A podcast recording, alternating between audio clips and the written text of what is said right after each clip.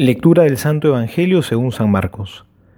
Entonces llegaron los fariseos, que comenzaron a discutir con él, y para ponerlo a prueba, le pedían un signo del cielo.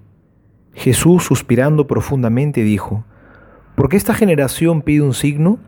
Les aseguro que no se le dará ningún signo. Y dejándolos, volvió a embarcarse hacia la otra orilla.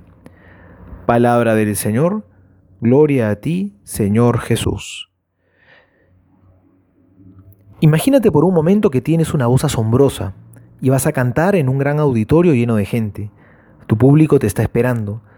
La orquesta entera te aguarda para acompañarte con la música.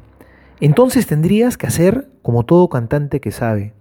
Tienes que pedir una señal, que el director de la orquesta te haga el gesto para que sepas cuándo empezar.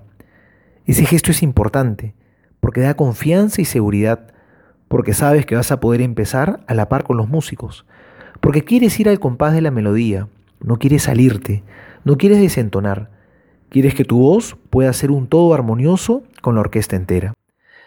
Sin embargo, con los fariseos del Evangelio de hoy no era así. Ellos también estaban pidiendo una señal, pero no para seguir con mayor firmeza el compás del Señor, no para estar afinado con su plan de amor, sino era al revés. Querían que Dios se acomode a sus exigencias, que Dios vaya a su ritmo, no estaban dispuestos a esperar, a seguir los tiempos del Señor. No tenían ese valor, no tenían ese coraje que nos lleva a ser pacientes.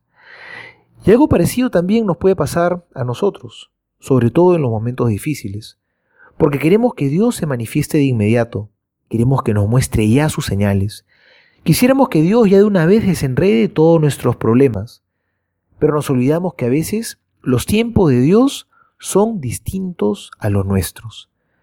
Seamos pacientes y tengamos coraje.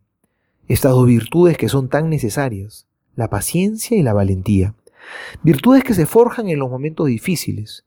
Y pidámosle al Señor siempre. Pero no le exijamos que las cosas se den según nuestros ritmos, como nosotros quisiéramos que sucedan, con las señales que nosotros esperaríamos. Veamos más bien que Dios nos ha dado ya la gran señal.